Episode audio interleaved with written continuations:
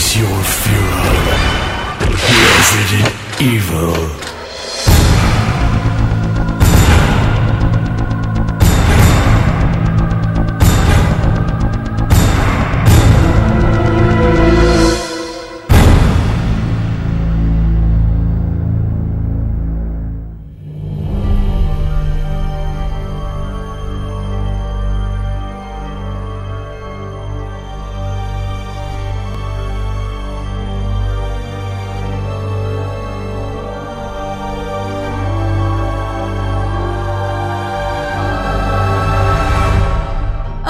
Pessoal! Sejam bem-vindos ao Face Your Fear, o podcast oficial do Resident Evil Database. Eu sou a Monique Alves e eu sei que a gente tá sumido aqui no podcast. Pois é, gente, tá complicado, muita coisa acontecendo. 2021 tá sendo um ano muito agitado para Resident Evil, então tá saindo muita coisa. Mas aqui estamos para finalmente falar sobre Resident Evil Village e eu tenho uma companhia muito especial, que na verdade é a primeira vez dela gravando podcast aqui com a gente.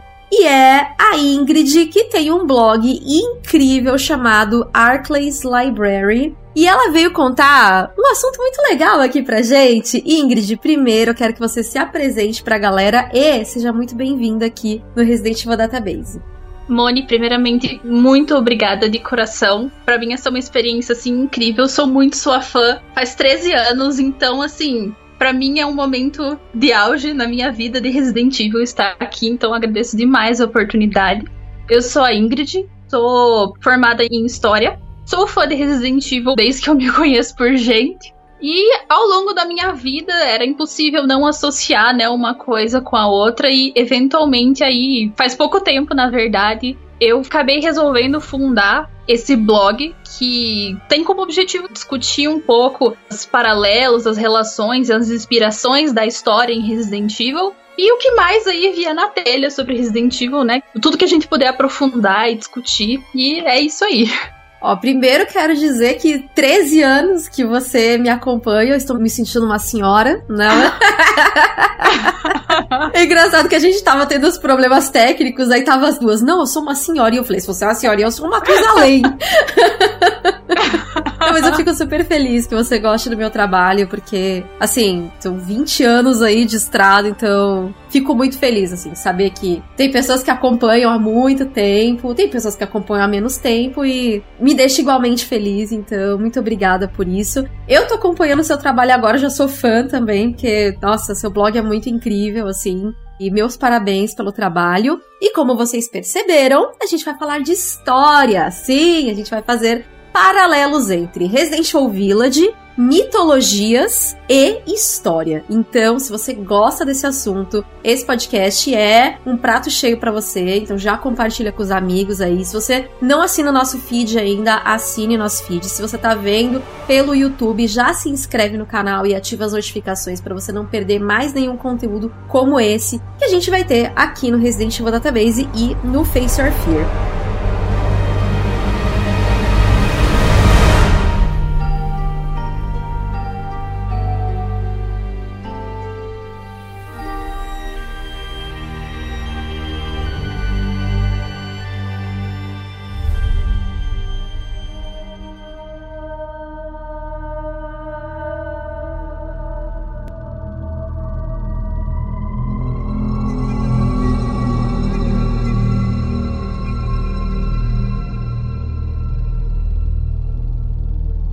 Começar, então, do começo, né? Porque se a gente começar pelo meio, não vai dar muito certo, né, Ingrid? Pois é. Uma premissa do Resident Evil Village é que a Mia e o Ethan acabaram indo morar no leste europeu, o que foi uma péssima ideia, né? Tiro do pé, total.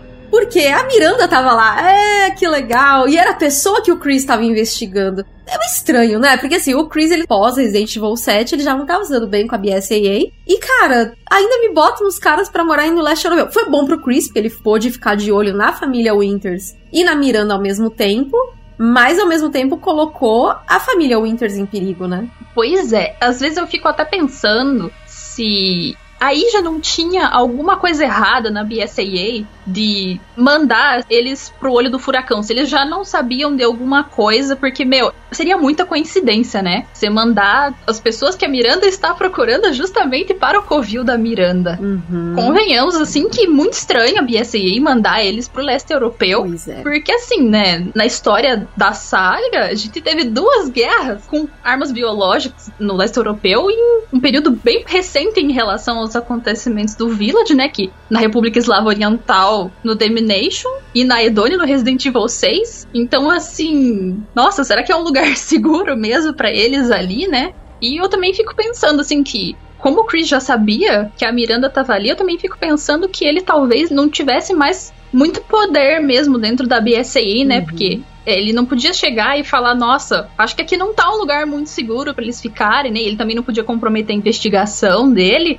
Então acho que ficou uma saia justa bem nervosa ali e deu no que deu, né? É, eu penso assim, de repente eles estavam ali ou como uma isca mesmo para a própria Miranda e talvez a própria BSAA e a Umbrella Azul tivessem algum interesse em tentar entender que, que a Miranda estava fazendo, ver se servia para alguma coisa, né? Então, de repente, eles foram usados como isca. Ou então porque, como tava tendo muita guerra com arma biológica próximo ali, né, de onde eles estavam, fosse mais fácil para monitorar a família Winters. Então, tipo assim, ó, a gente vai botar vocês aqui. Beleza, assim, não é um lugar assim, nossa, super calmo, pacato. Apesar que ali era onde eles estavam, podia ser, né? Mas assim, vocês estão perto da gente, então a gente pode ficar de olho. Talvez para economizar recurso. É, também é uma coisa aí. É, pode ser, né? Vai que a situação lá não tá muito boa, até por isso que eles estão ali se aliando com a Umbrella, a Umbrella injetando dinheiro, é aquele negócio, né? Manda quem pode, obedece quem tem juízo. Pode acontecer, né? É, E aí eles estão ali na Romênia, né? E a Romênia é uma terra que tem muita mitologia, né? Tem muitas histórias sobre a Romênia. Eu até falei sobre a, a cultura romena, assim, mais na parte de desenvolvimento, na parte de comércio, né? Que eles têm a moeda lei, né? Foi assim que a galera descobriu que era leste europeu, inclusive. sim. Também que eles fabricam vinho, né? É uma grande produção de vinho e exportação para o mundo todo. Pois é, né? E apesar deles não terem falado, né, diretamente que era Romênia, acho que até por uma questão de, ah, não vamos falar que é um lugar real pra não causar uma polêmica, alguma coisa assim, ficou bem evidente, né? Também até pela relação, assim, dos vampiros, né? Que fala em Romênia, já pensa em Drácula, né? E daí você tinha ali a Lady Dimitrescu, que também foi imediatamente, né? Uma coisa que as pessoas... Ah, o nome Dimitrescu, ou Dimitrescu, né? Que nem eles falam na pronúncia original, que a galera já tacou no Google e já falou, nossa, Romênia, né? Uhum. Mas na verdade, assim, tem muitos detalhes muito interessantes, né? Que não ficaram tão evidentes. Talvez para as pessoas que não estão acostumadas assim, né? Ou que foram propositalmente sutis. Mas o Village fez um trabalho muito legal, muito rico, eu acho. Eles se dedicaram muito, assim, foi realmente um projeto muito ambicioso nesse sentido, não só nessa coisa experimental que eles queriam fazer dentro do próprio jogo mesmo, mas também nesses detalhezinhos super legais que eles tomaram cuidado, assim, que nem essa própria questão da moeda, né, que eles os colocaram ali a moeda romena, os nomes dos bichos, né, que tem a- as moroaicas, né, que são aquelas inimigas tipo zumbi, né, do castelo da Dimitrescu, que é um dos nomes para um dos tipos de vampiros, se eu não me engano, que tem na Romênia. Os Vercolax também são um dos nomes para lobisomem que tem.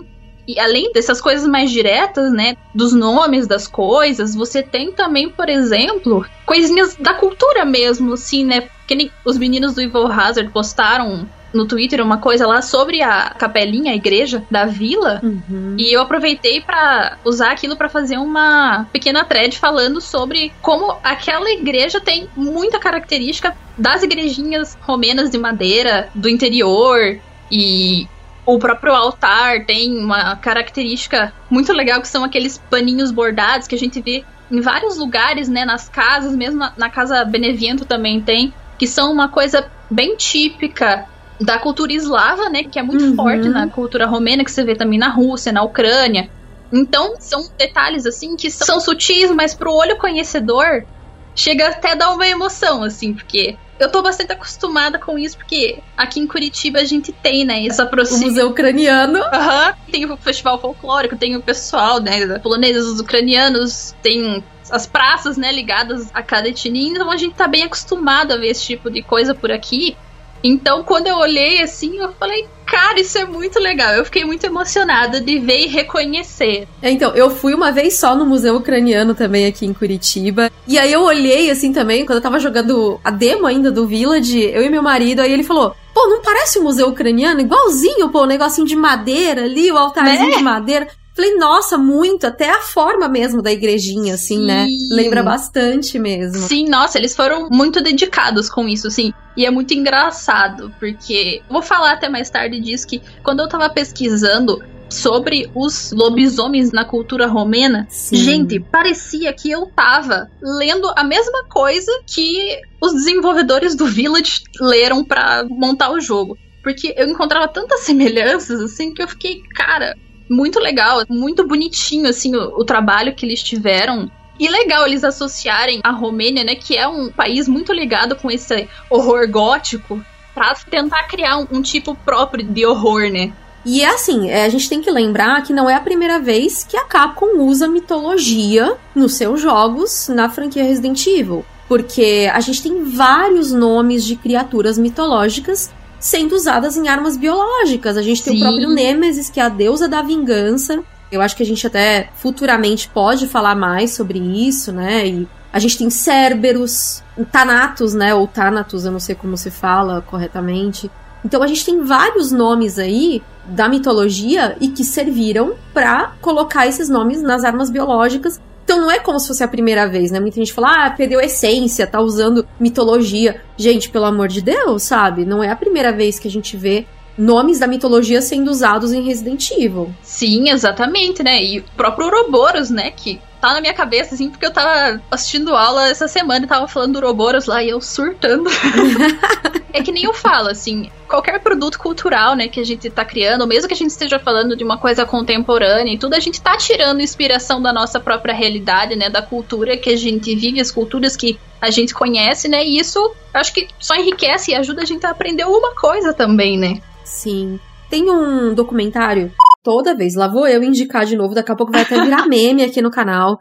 Eu sempre indico pra galera um documentário que chama Zumbis, uma história viva, que eu vi no History Channel há muitos anos, faz mais de 10 anos. Mas vocês acham fácil no canal do YouTube também. Que eles falam sobre a mitologia do zumbi mesmo em várias culturas. E assim, a gente ainda vai comentar, né, sobre isso também. Mas é claro que no leste europeu também tem a sua própria mitologia do zumbi. Aliás, o próprio vampiro, ele é meio que um zumbi, né? Ele é um morto-vivo. Sim, e não só no leste europeu, mas na Europa em geral, você tem muito uma coisa que não só os vampiros, quanto os próprios lobisomens estão, de certa forma, associados aos mortos-vivos, porque na verdade é relativamente comum, assim, na Europa como um todo, uma ideia de que, principalmente na Europa medieval, você tem muito negócio de que os mortos convivem com as pessoas, né? Uhum. Então, para eles era natural pensar assim que os mortos levantavam das tumbas. E daí vem muito essa coisa do vampiro e também do lobisomem, porque, por exemplo,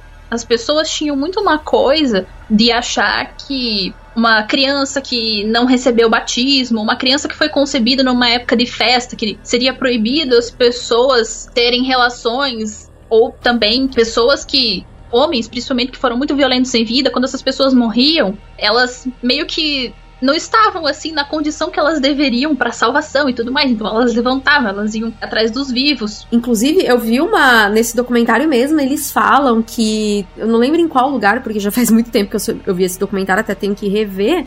Quem sabe em live com a galera. Então, se vocês querem ver em live, comentem aí embaixo. Mas lembro que tem uma certa civilização que eles colocavam pedra dentro da boca do defunto por medo que esse defunto voltasse à vida e ele tivesse, sei lá, com fome, então eles botavam uma pedra. Tipo, ah, você não pode comer, como se ele não pudesse cuspir, entendeu? Mas tudo bem, tudo bem acontece. Mas eu lembro que tinha essas histórias, ou então eles pregavam mesmo com estacas uma pessoa no caixão, sabe? Exatamente. Pra pessoa não, não levantar, né? Pro cadáver não levantar muito bizarro, assim, né? Então, eu acho até engraçado quando as pessoas, ah, nossa, tem vampiro agora em Resident Evil. Não, gente, sempre foi o, o morto-vivo mesmo, ou como arma biológica, ou como um erro dessas armas biológicas, mas isso sempre aconteceu em Resident Evil e depende muito da civilização. Lembra muito o Gulf, Sim. um tipo de morto-vivo também. né? Sim, tem tudo a ver.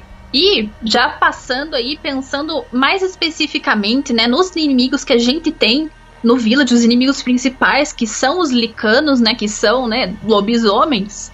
É bem interessante, assim, que apesar de ter toda essa ideia do lobisomem ser um ser do mal que persegue as pessoas, em algumas civilizações, inclusive nas que viveram na Romênia na antiguidade, você tem uma visão muito positiva que essas sociedades se consideravam, inclusive, herdeiras. Como se os lobos tivessem fundado essas sociedades e tivessem convivido com os homens. Hum. E daí você tem um, digamos assim, meio que o lobisomem surge de uma forma meio que positiva, daí, digamos assim, porque tinha toda uma coisa de rituais de iniciação que as pessoas, os homens, né, particularmente, eles, para se tornar guerreiros, eles tinham que se isolar da comunidade, vestir peles de lobo e meio que deixar os instintos se soltarem e praticar canibalismo daí, caçar.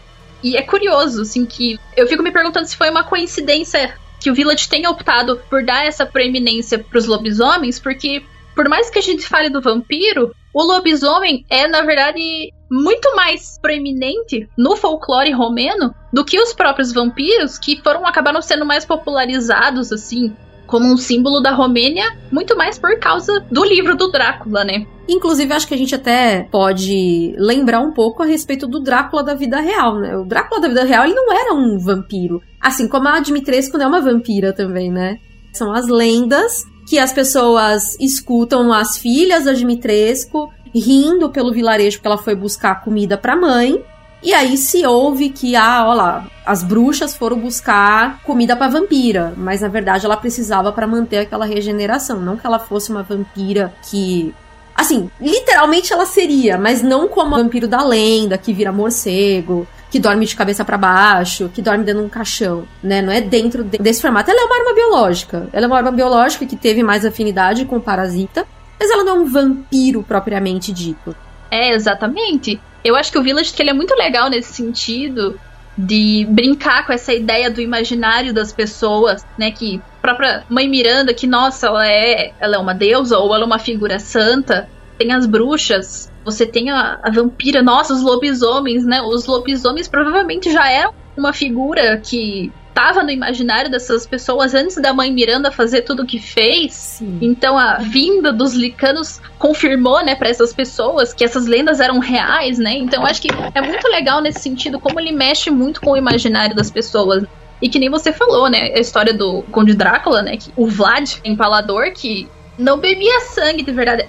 Repete-se tanto isso que as pessoas às vezes acham que sim, até. Mas essas lendas que surgiram é porque ele era considerado um tirano, né? Um cara muito hardcore. E daí começaram a falar: ah, esse cara deve beber sangue, deve beber sangue. A coisa foi ficando e daí inspirou o personagem, né? Assim como a Elizabeth Bathory também, que era uma serial killer, né? da- As pessoas né, colocam ela como uma serial killer porque ela matou muita gente, né? Uhum. Mas na verdade é a mesma coisa, ela era super cruel e tem-se a ideia de que ela se banhava no sangue de virgens pra ficar jovem, mas eu não lembro onde eu vi isso, mas que na verdade essa história é falsa e que as pessoas têm essa impressão porque algumas pessoas viram ela tipo empapada em sangue, mas não que ela tava se banhando. E sim porque ela tinha acabado de matar alguém, muito provavelmente de forma muito cruel. Ela tava banhada em sangue, mas ela não se banhava em sangue. É, então são muitas coisas mesmo que a galera fica pirando bastante aí, né? E de repente daí acaba sendo em alguma medida legal criativamente, né? Que daí a gente pode ter umas coisas que nem o Village, por exemplo. Com Que certeza. eu acho que é uma obra-prima, né? Nesse sentido, assim, de explorar ess- essas ideias e tudo, eu acho que ele foi 10-10. E assim, a gente tem que lembrar que a Miranda, ela não deixava entrar informação de fora dentro do vilarejo. Então aquelas pessoas, elas estavam ali desde a época da gripe espanhola, e elas pararam no tempo. Sim. Basicamente foi isso. De vez em quando o Duque cortava essas regras e ele levava jornal velho pro açougueiro. Maravilhoso, Duque. Duque de Um dos parabéns. melhores personagens. Não, o Duque é maravilhoso, ele é muito fofo.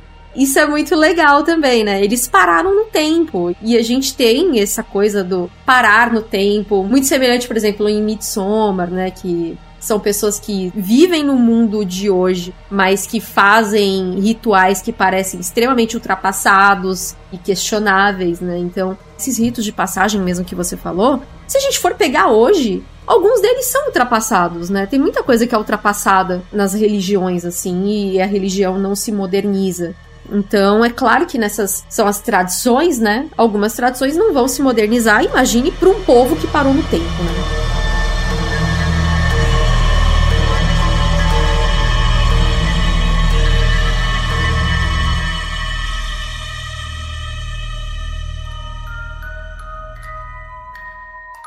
muito tempo, uma menina saiu com a mãe atrás de frutas para o pai que estava trabalhando. Mas a floresta as recebeu com um silêncio frio e sombrio e arbustos vazios. Determinada a encontrar frutas, a pestinha saiu de perto da mãe e desapareceu entre as árvores. Os chamados da mãe logo ficaram para trás enquanto a menina corria sobre videiras, sob galhos, floresta dentro.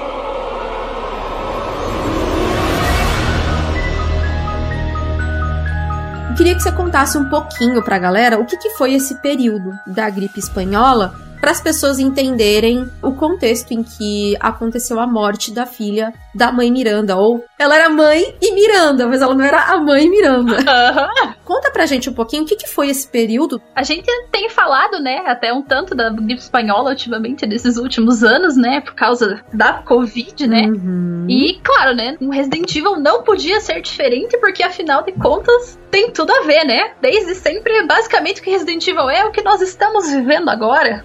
Então, gente, diferentemente do que o nome dá a entender, a gripe espanhola não surgiu na Espanha, né? As hipóteses mais prováveis são de que ela surgiu entre soldados nos Estados Unidos ou na França, se não me engano. Foram os primeiros lugares onde ela foi detectada. E ela ganhou esse nome, na verdade, porque ela se difundiu a partir de 1918, ali no finalzinho da Primeira Guerra Mundial.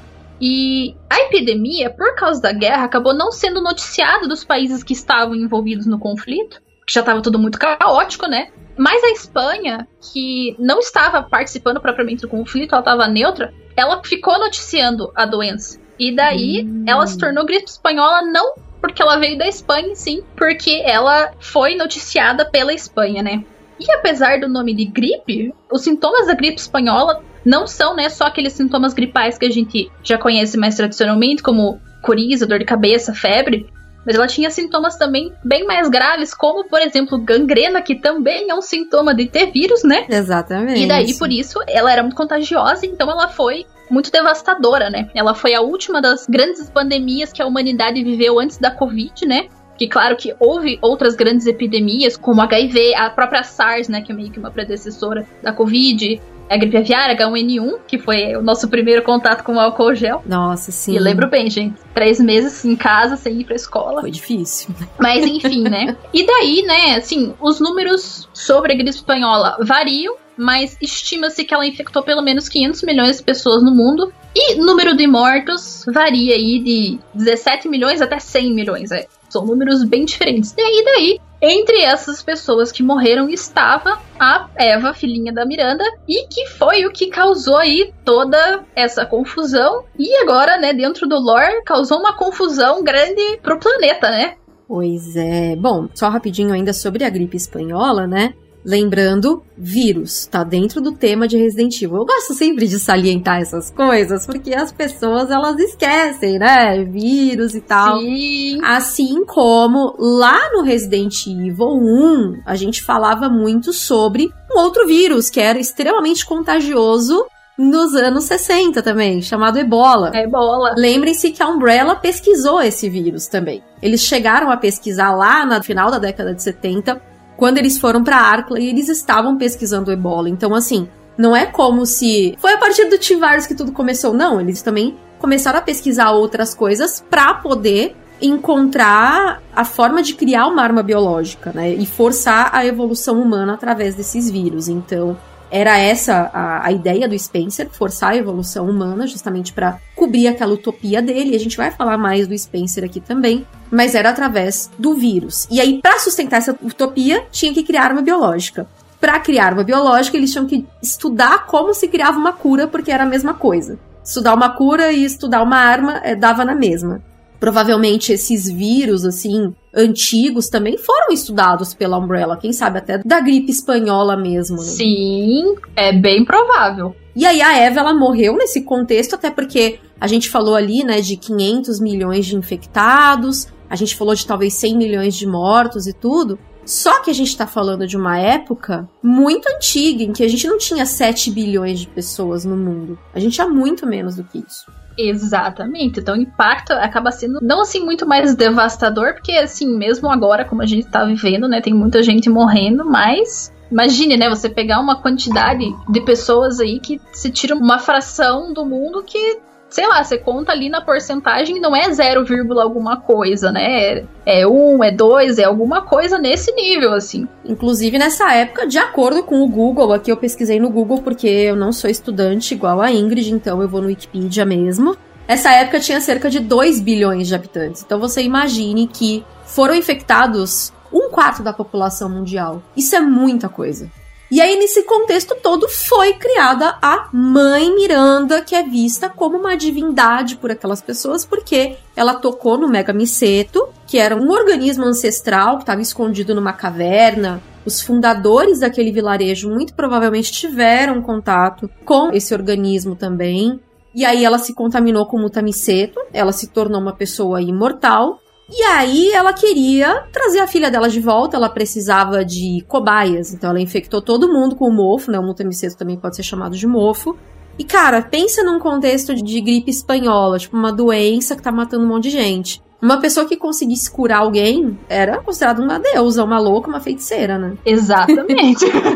Você até comentou em. Eu não lembro se foi na sua review com spoilers do Village, quando que foi, sobre como ela se aproveitou da religião, que é uma coisa que toca muito profundamente nas pessoas, uhum. para conseguir o poder que ela alcançou e toda essa influência que levou ela a conseguir fazer o que ela fez sem que ninguém tomasse uma atitude, digamos assim, né? Provavelmente quem resistiu não se deu muito bem. E isso tudo fez parte do poder que ela alcançou, né? É, exatamente. Ela virou como se fosse uma curandeira e de curandeira ela passou a status de deusa, né?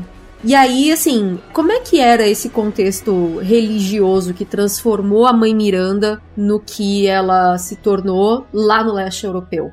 Então, assim, a primeira coisa que a gente tem que considerar é que a gente tá falando ali de um espaço em que as pessoas provavelmente já viviam um pouco isoladas porque você tá ali no meio das montanhas, né, e tudo.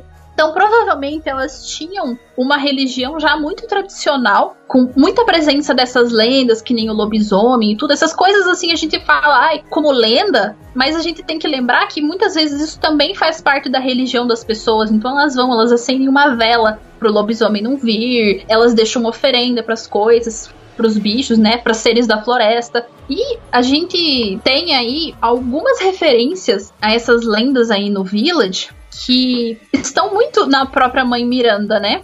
Tem uma figura no folclore romeno que é a Muma Paduri.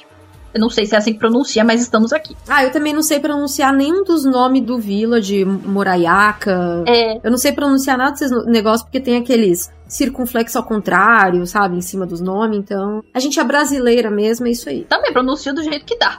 e assim, gente, quando eu estava lendo sobre essa Muma Paduri, antes do Village sair, tava lendo lá que ela é semelhante a, a Baba Yaga, né? Quem jogou Rise of Tomb Raider já teve um contato com ela aí. Mas assim, Muma Paduri é uma entidade da floresta, ela é uma velha travessa, é uma sequestradora de crianças e ela tem como habilidade especial mudar de forma. Hum. Recebi spoiler do Village enquanto eu estava estudando sobre as lendas. Quando eu li isso, eu tive certeza que a velhinha louca da vila era a mãe Miranda. Cara, eu olhei também, eu falei, não, ela tava muito suspeita, né? Então ela usa ela mesma para fazer propaganda para ela mesma, assim, é fácil, né? Uhum. Não, e ela ainda chega toda debochada, né, pro Ethan. Você é o pai da criança, ela corre muito perigo. Olha isso. É, ela tava testando as habilidades do Ethan também com o mofo, né? Então, assim, é, foi uma coisa bem legal que eu achei que o Village fez, assim, de se aproveitar dessas lendas aí, essas ideias, pra também para constituir uma vilã que tem essas habilidades especiais. Quer dizer, eu não sei se eles fizeram isso, né? Uhum. Exatamente. Algumas coisas podem ser coincidência, que nem eu falei em, no final de algum dos meus textos lá Falei, ó, eu posso estar tá pirando demais. Não, cara, eu não acho que é coincidência. Não, eles fizeram pesquisa de campo, então eu não acho que é coincidência. Até queria te perguntar um negócio também sobre o cristianismo na Romênia, porque eu assisti aquele filme A Freira e eu pirei, porque eu falei, caraca, tem um convento lá na Romênia e tal, e não sei o quê. O filme é bem duvidoso, então não gostei. Foi o pior filme do Conjuring Verse. Mas muito forte, né? Ter um convento no lugar ali. O cristianismo ele é forte na Romênia ou não? Assim, qual que é a religião mais forte ali naquela região, no leste europeu? Eles são católicos ortodoxos. Hum, é a religião tá. dominante ali, assim. Então, eu não sei se eles são da matriz russa, né? Porque tem a igreja ortodoxa grega, tem a igreja ortodoxa russa, tem os lugares que tem a, as próprias igrejas. Eu imagino que seja matriz da Rússia, até por conta da proximidade cultural que eles têm ali. Uhum. Mas assim, é, o cristianismo é dominante, na verdade. Ah, tá. Não, era só essa dúvida mesmo que eu tinha a respeito da religião, né, presente ali na Romênia mesmo. E eles meio que acabam sendo. Naquela vila, eles estão cultuando o paganismo. Sim, pra gente ver, que nem eu falei que os mitos permanecem muito, né? Lobisomem e tudo por eles estarem num lugar remoto, apesar de serem católicos ortodoxos, provavelmente, e até a questão do altar que eu falei, que tem lá os paninhos, os bordados, tudo, aquilo é uma característica bem forte das igrejas ortodoxas, né? Não só da cultura eslava enquanto etnia, né? Mas eu vejo bastante altares desse tipo como parte da religião do catolicismo ortodoxo também. O leste europeu também, ali a Romênia também é muito conhecida por ser um lugar assim de cultura cigana também. Então, talvez role por causa disso também essa coisa de ser mais plural em relação a crenças. Talvez. Na verdade, assim, em geral, né? Não é porque a gente tem uma religião dominante, institucional grande que chega, que as pessoas deixam de acreditar em coisas que elas já acreditavam antes, né? Uhum. Às vezes elas mantêm alguma coisa ou elas transformam alguma coisa que elas acreditavam em algum elemento ali que tem a ver com o cristianismo, se for o caso, que nem a gente tem aqui no Brasil, no, daquele sincretismo que tem dos orixás com o cristianismo, e que daí você tem as religiões de matriz africana que tem uma pegada nisso, e manjar associada com Nossa Senhora e tudo mais. É uma coisa nesse sentido, assim. E continuando aqui, então, sobre essas lendas que constituem, né, a Mãe Miranda, tem uma outra lenda, que é a da Babadóquia, ou Babadória, não sei, é uma lenda da antiguidade ainda, né? Dos Dácios, que são aquele mesmo povo lá que tinha uma associação com os lobos e que moravam ali na Romênia uns dois mil anos atrás. Nossa. a Babadorria, ela era uma velhinha também, ela tinha um filho chamado é, Dragobete, que ela amava muito. E daí, esse filho dela se casou, só que ela tinha muito ciúme da nora dela, e tinha uma mania, assim, de mandar a menina pra ficar fazendo umas tarefas absolutamente impossíveis de serem cumpridas, né? Só para ficar atormentando a menina. Nossa, coitada. Sabe o que eu lembrei? Aquela novela Caminho das Índias, você lembra? Que tinha a menina que queria ser a queridinha da sogra pra ter a chave do armário. Nossa, não lembro, mas imagina. Desculpa, eu lembrei disso agora.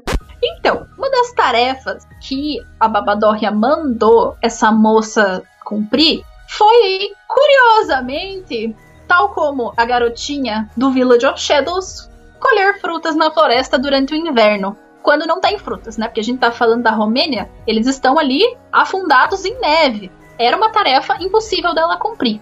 Só que a moça foi ajudada por uma entidade da floresta, ou daí quando você já tá chegando no período do cristianismo, já falo que foi Deus, pessoalmente, que ajudou a moça. E daí ela pode retornar com a tarefa dela cumprida. Hum. E a Babadorria pensou que a primavera tinha chegado, né? Porque tinha frutas. E resolveu sair com as cabras dela para as montanhas e acabou morrendo congelada.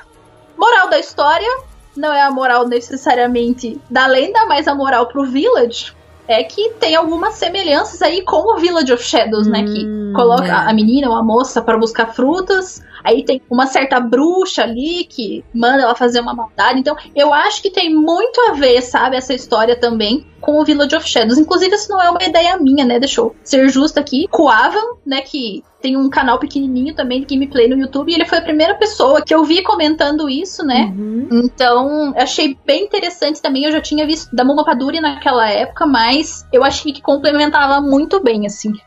E é legal que eu acho tem história, até no, no sentido da estrutura da lenda da Babadorra, tem essas semelhanças com o Village of Shadows. Que daí você tem a, a figura má, que é a bruxa, que é a mãe Miranda, que associa com a Babadorra, tem uma figura masculina, que é o pai, ou o Ethan, ou o filho da Babadorra, que em algumas versões ele morre. Eu acho que eles brincaram muito com isso. Inclusive, que a gente achava que Village se referia à vila enquanto lugar, né? Mas eu acho que o título Village em relação ao Village of Shadows, né? Pode ser também. E assim, é legal porque essa história da Babadocia é bem antiga e ela virou um conto local, né? A própria Mia fala. A Mia não, né? A Miranda, né? A Mia Aranda fala isso, né? A gente tem que distinguir a Mia e a Mia Aranda.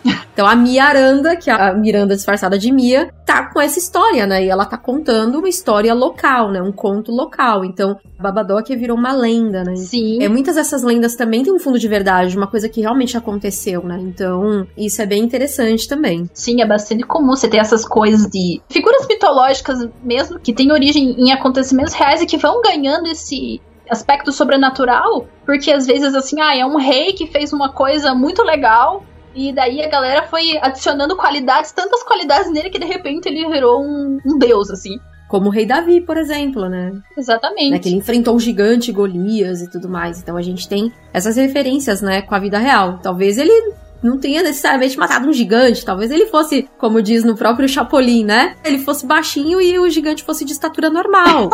pois é. então, e só para finalizar essa questão ali da mitologia, vocês repararam? O Village se passa em fevereiro, né? Uhum. Para mim isso também não é uma coincidência. Por duas razões. A Babadorria o que, que significa a morte da Babadorria, né? Que mandou a moça colher frutas no inverno. Aí, quando ela viu as frutas, achou que a primavera tinha chegado e saiu e morreu de frio. A Babadorria, ela tem a ver, no folclore romeno, com a chegada da primavera. Hum. No calendário mais voltado para a agricultura, né, que o, os antigos povos romenos usavam, a primavera começa em 24 de fevereiro. Tem uma coisa também em relação aos licanos. Lembra que eu falei que tinha um negócio lá que a pessoa que foi concebida numa época errada tinha mais chance de se tornar licana, essas coisas relacionadas a essas festas? Uhum. Reza a lenda, né, segundo esses materiais que eu tava estudando, que a época mais perigosa para ter lobisomem é o carnaval. Carnaval é quando? Fevereiro, no máximo março, começo de março. Então, para mim, outra coisa aí que o Village foi muito assim, certeiro em detalhes ele colocou a história para se passar em fevereiro. Para mim, isso não é uma coincidência. Eu lembro que eu fiquei louca já nos cinco primeiros minutos do Village que a gente vê ali, ó, que tem uma fotinho da Rose de poucos dias antes dos acontecimentos. Ah, e Rose está fazendo seis meses, não sei que dia de fevereiro. Eu falei, oh, meu Deus! Ai, meu Deus, que fofa. E ela é muito fofinha, meu Deus. Primeiro bebê fofo ever nos jogos, né? Não é à toa que a Miranda queria, né? Queria ela pra ela, né? Nazaré, né? Que a criança é bonita. Quem não quer?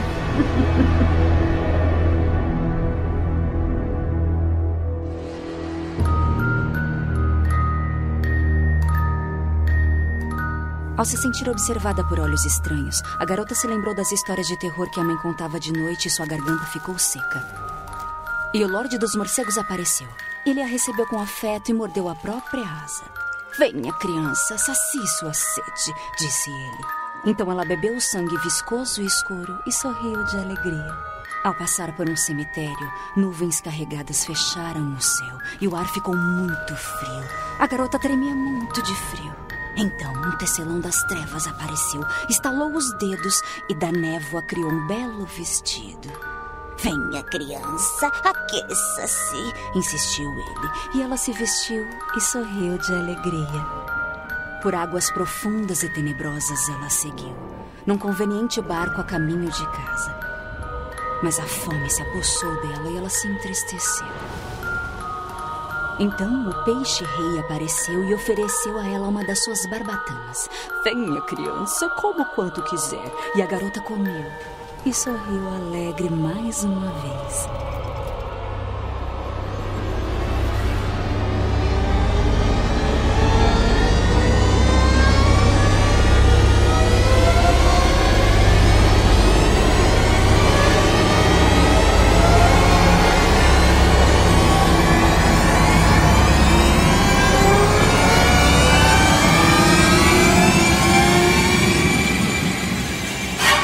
Vamos falar um pouquinho aqui sobre o Spencer e a Miranda, né? Porque quem não percebeu, no final a gente acha uma carta do Spencer para Miranda lá no laboratório dela, em que ele conta que ele passou um tempo ali, provavelmente na década de 50, ele era um estudante de medicina, ele estava fazendo uma excursão na neve ali, sofreu um acidente, foi encontrado semi-morto e levado para o vilarejo onde ele passou um tempo. E aí ele acabou conhecendo a Miranda, ele conheceu o, o trabalho dela, as pesquisas dela, os estudos que ela fazia para trazer a filha dela de volta, enquanto que ele tinha aquela utopia de uma raça de seres humanos superiores e tudo mais. Que péssima ideia da Miranda de salvar esse homem, né? Deixasse morrer. Não tinha Umbrella. Pois é. A não ser que o Edward Ashford fosse arrumar outra pessoa para fundar junto com ele e com Marcos, porque rei morto, rei posto, é aquele velho negócio. Eu fico me perguntando, sabe, por que que diabos a Miranda salvou o Spencer? Porque ela não deixava ninguém chegar perto da fila dela? Talvez para usar ele de cobaia também. Pois é, né? Mas aí acho que ela viu que ela podia conversar com ele sobre o mesmo assunto, tipo assim, Então, eu quero a imortalidade. Sério, eu quero forçar a evolução humana, cara. Que da hora, a gente tem muito em comum. Vamos conversar, vamos trocar ideia. talvez tenha sido isso.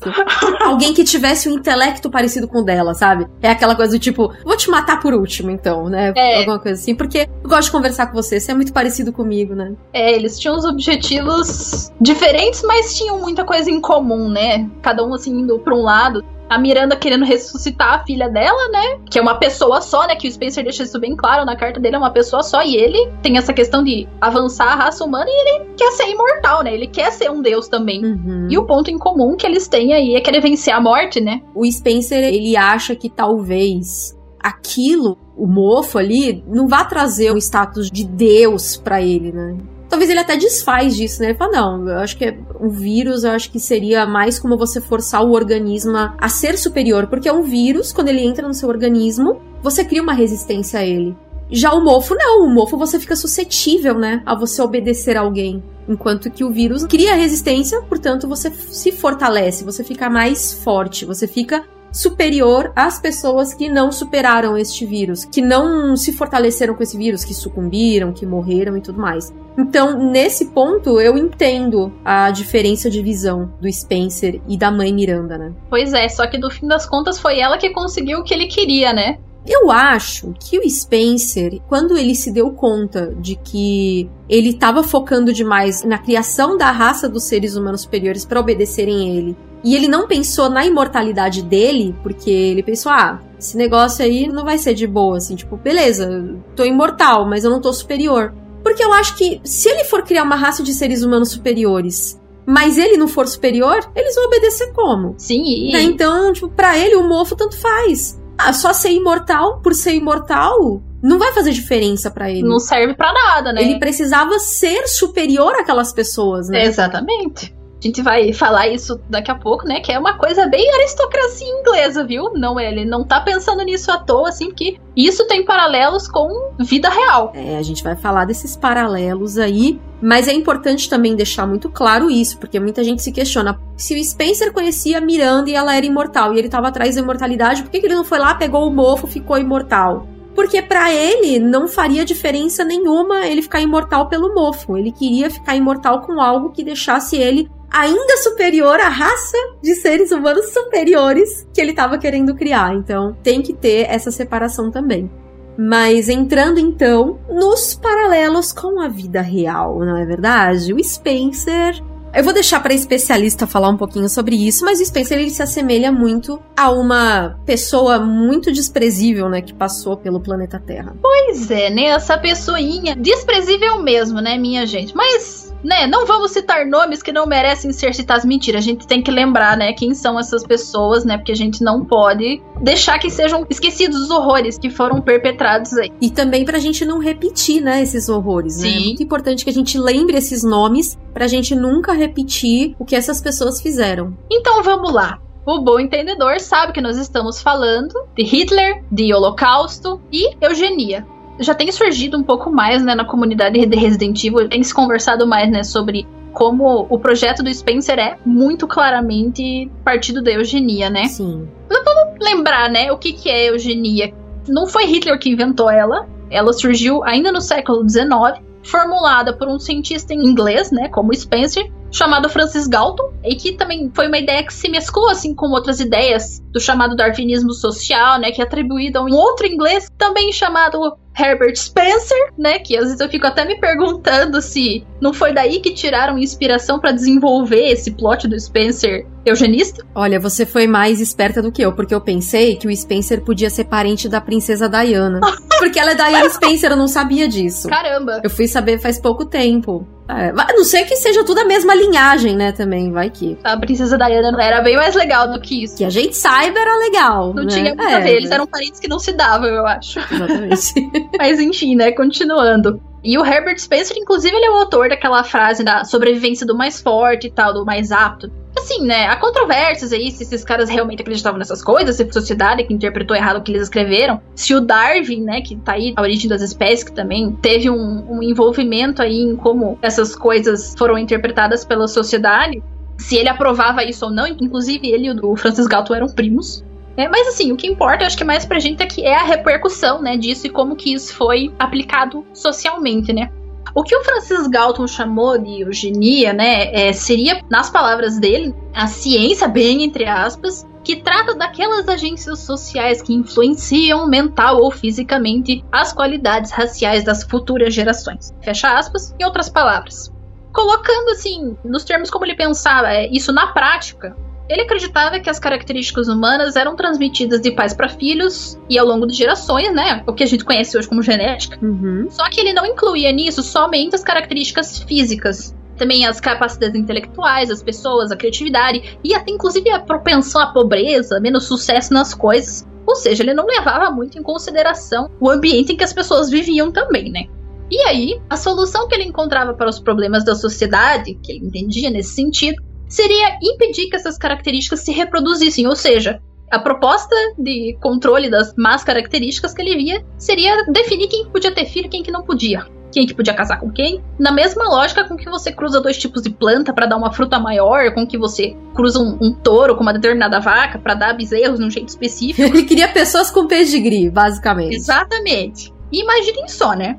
A gente tá aqui na segunda metade do século XIX. Uma sociedade vitoriana em pleno desenvolvimento industrial, com cidades crescendo, muita gente pobre nas cidades, em condições péssimas de higiene e tendo doença pra caramba. Ai, nossa, essas pessoas têm mais propensão à doença, né? Genética, são inferiores.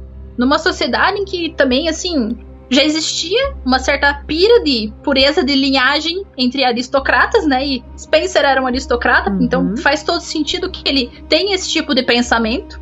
Estamos também em plena expansão colonial na África e na Ásia, e nesse período a Inglaterra mal tinha abolido a escravidão. Você ainda tem nessa, muito essa mentalidade que naturaliza que as pessoas negras sejam escravizadas, por exemplo. Então, assim, olha o poder que essa suposta ciência, que hoje a gente chama de pseudociência da eugenia, deu para justificar que ah, pessoas pobres são inferiores. Ah, são pobres porque são incapazes, né, e não porque recebiam um salário miserável na fábrica. e também que pessoas não brancas são inferiores, por isso elas precisam ser colonizadas ou exterminadas mesmo, né? E qualquer semelhança com o que a Umbrella e a Trisel fizeram em Kijujo e com o povo de Paia não é mera coincidência. Exatamente, usaram eles nos experimentos, tiraram as terras do povo de paia e tudo. E a eugenia do Hitler era bem semelhante, né? Ele queria criar uma raça pura ariana. Provavelmente nós que estamos aqui conversando não faríamos parte dela. Bem possível, né? Porque, na verdade, o grupo dele era muito restrito.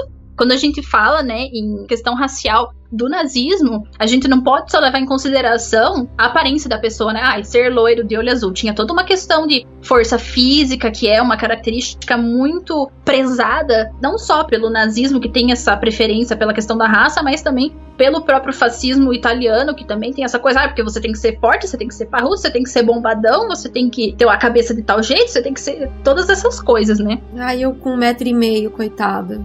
Calçando 33, 34, miudinha, um pezinho magrinho, um metro e meio. É isso, gente. maioria de nós aqui que estamos ouvindo isso, a gente não ia fazer parte dessa realidade, tá? Exatamente. E o Spencer, né? Vamos olhar aí as características também que ele considerava que eram, né, as melhores, pelo menos entre os dois sobreviventes que são o Albert e a Alex, né? Fortão parrudo, loiros, de olho azul, Como fica daí? Vai dizer que é diferente? Não é. E financiados por ele, né? Essas crianças nasceram normal, foram financiadas pelo Spencer e pela Umbrella, e aí, na vida adulta, receberam o progenitor para ver o que acontecia, né? Tomei o progenitor e olha no que deu, né? O famoso. Pois é, e isso não deixa de ser semelhante também aos experimentos que os nazistas faziam com as pessoas, né? Você tinha nesse sentido, assim, por exemplo, jogar tinta no olho de uma pessoa para ver se ficava azul, uhum. resistência à hipotermia, que eles jogavam as pessoas em tanques de água gelada no inverno. Vamos, convenhamos que é bem parecido com o que a Umbrella fazia, né? E assim, nossa, isso me lembra muito da Rockford. Total. Inclusive, existe, né, a história de que os irmãos Ashford, eles iam se chamar Kruger. Uhum. Então, eles seriam nazistas, sabe? Tá tudo ali, amigo, né? Ali do lado do Spencer, que era da uhum. galera da, da aristocracia europeia. Então, eu acho que faz todo sentido e assim, é importante lembrar também que o Spencer, assim como o Hitler, né? Porque o Hitler, ele era muito. Me corrija se eu estiver falando bobagem, mas ele era muito propenso a acreditar em ocultismo. Então, ah, ouvia um negócio falar de alienígena, coisas assim, ou então paranormalidade, ele já ficava interessado. E o Spencer descobriu o vírus progenitor porque ele leu no livro do Henry Travis, da Travis Trading, que depois se tornou a Trisel, que tinha uma civilização muito antiga lá na África que usava uma flor para definir quem ia ser o líder. Então, as pessoas não acreditavam nisso, mas ele falou assim: hum, parece interessante, parece legal, vamos investigar. Olha, eu não sei assim particularmente sobre esse gosto do Hitler aí, mas eu acho que faria todo sentido também. Mesmo assim que, verdade ou não, o Spencer podia muito bem, ele mesmo falar. Hitler acreditava nessas coisas, eu vou acreditar também, eu vou seguir o exemplo do meu líder. Exato, ou então até mesmo de tipo assim, olha, a galera ali tacava tinta para ver se o olho ficava azul.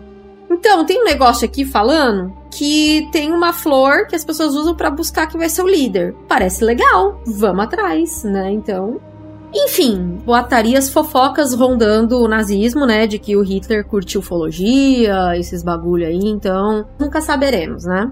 Mas tinha o, o, engenheiro genético dele lá também, que dizem até que veio pro Brasil, né? Exatamente, é o Joseph Mengele, né? Que Assim, a gente fala muito do Mengele, mas assim, já que a gente comentou aí de Resident Evil 5 e do, Povo de Pai e tudo, eu acho que a gente tem que retomar também é o que eu falei sobre a questão colonial na África também, né? Que esses experimentos que os nazistas faziam eles já eram coisas muito parecidas com algumas coisas que os próprios europeus tinham feito com povos ali na África. É muito conhecido o caso dos horrores do Congo, particularmente, e que os caras tinham mania, assim, ai, sai matando a galera torta e direita pra medir crânio, pra vender crânio pra museu. Então, assim, as pessoas só se horrorizaram tanto com o Holocausto porque chegou na Europa. Porque os europeus já estavam fazendo atrocidades tão horríveis quanto nas colônias deles. Então, pensando em todos esses horrores aí que já tinham sido perpetrados pelos colonizadores, lembram os ingleses como Spencer, Spencer fazia parte de grupos aristocráticos provavelmente estavam envolvidos nesse tipo de coisa, então ele estava assim acostumado já, provavelmente isso já era uma coisa que para ele era normal. Então não é coincidência, não é simplesmente uma invenção de Resident Evil que ele tivesse esse tipo de pensamento. É uma coisa que é muito verossímil em relação à vida real.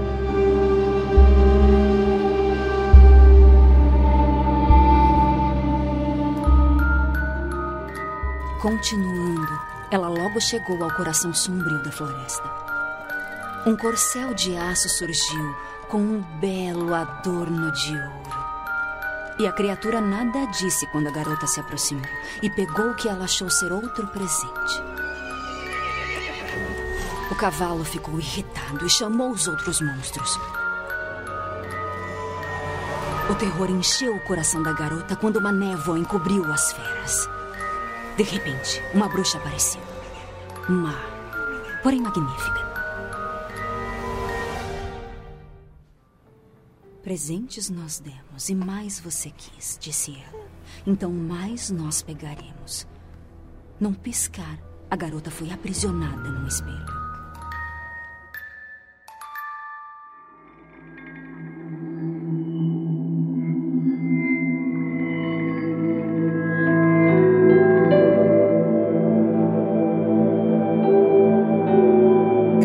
Legal a gente poder conversar, fazer esses paralelos aí entre a vida real, né, a história real e Resident Evil, né, a ficção e tudo. Eu acho muito incrível.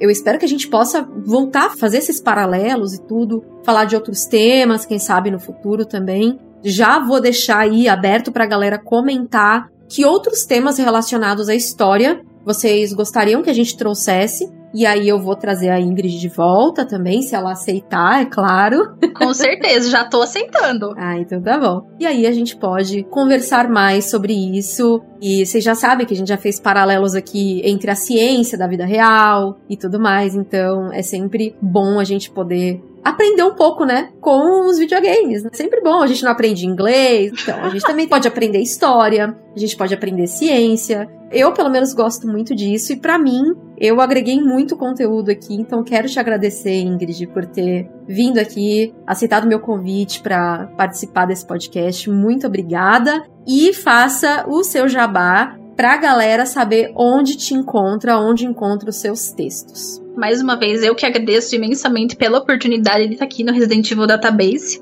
Bom, o meu blog é o arclinelibrary.wordpress.com, mas também pode ser mais fácil de me encontrar ou no Twitter ou no Instagram, que é Arcline Library, também tudo junto, sem o S no meio. E lá também vai ter o link para ir lá pro meu site. Faço meus textos de história, tô falando muito do Resident Evil Infinite Darkness aí agora. E de vez em quando faço algumas reflexões, assim, que nem agora, gente estamos vivendo um período de pandemia de um vírus, tem lá texto sobre isso, tem texto sobre coisas mais aleatórias também, aparece alguma informação assim legal no Instagram também, no Twitter tô sempre por lá. Quem quiser aí, só dá um oi. Isso aí, gente. Os links vão estar na descrição pro blog da Ingrid, para as redes sociais também. Então, já sigam lá para vocês conhecerem o trabalho dela e quero muito que você volte pra gente poder falar sobre essa parte mesmo do Infinite Darkness, sobre guerras, sobre essa coisa de China, Estados Unidos e tudo mais. Vai ser muito legal aí e outros temas também que a galera sugeria aí nos comentários.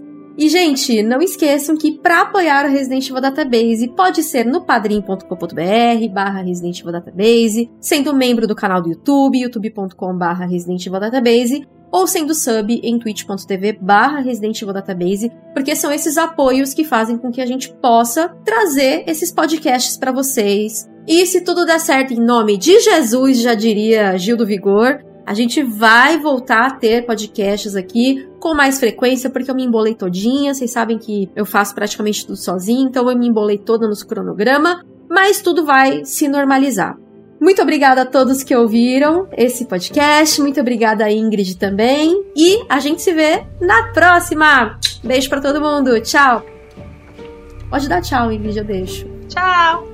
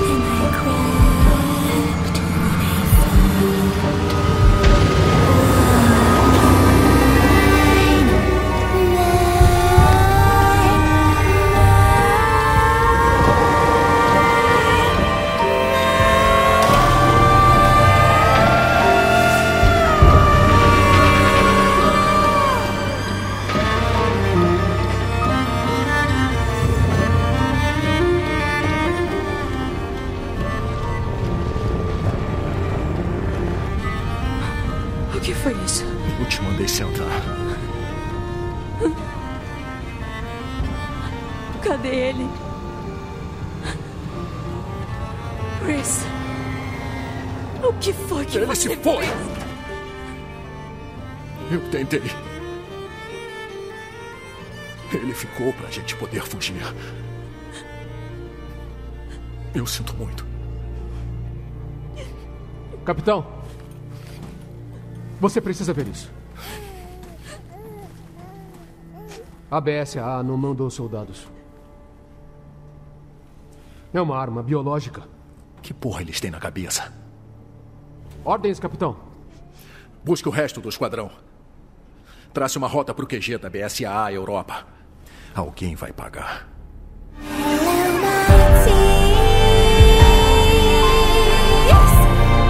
Because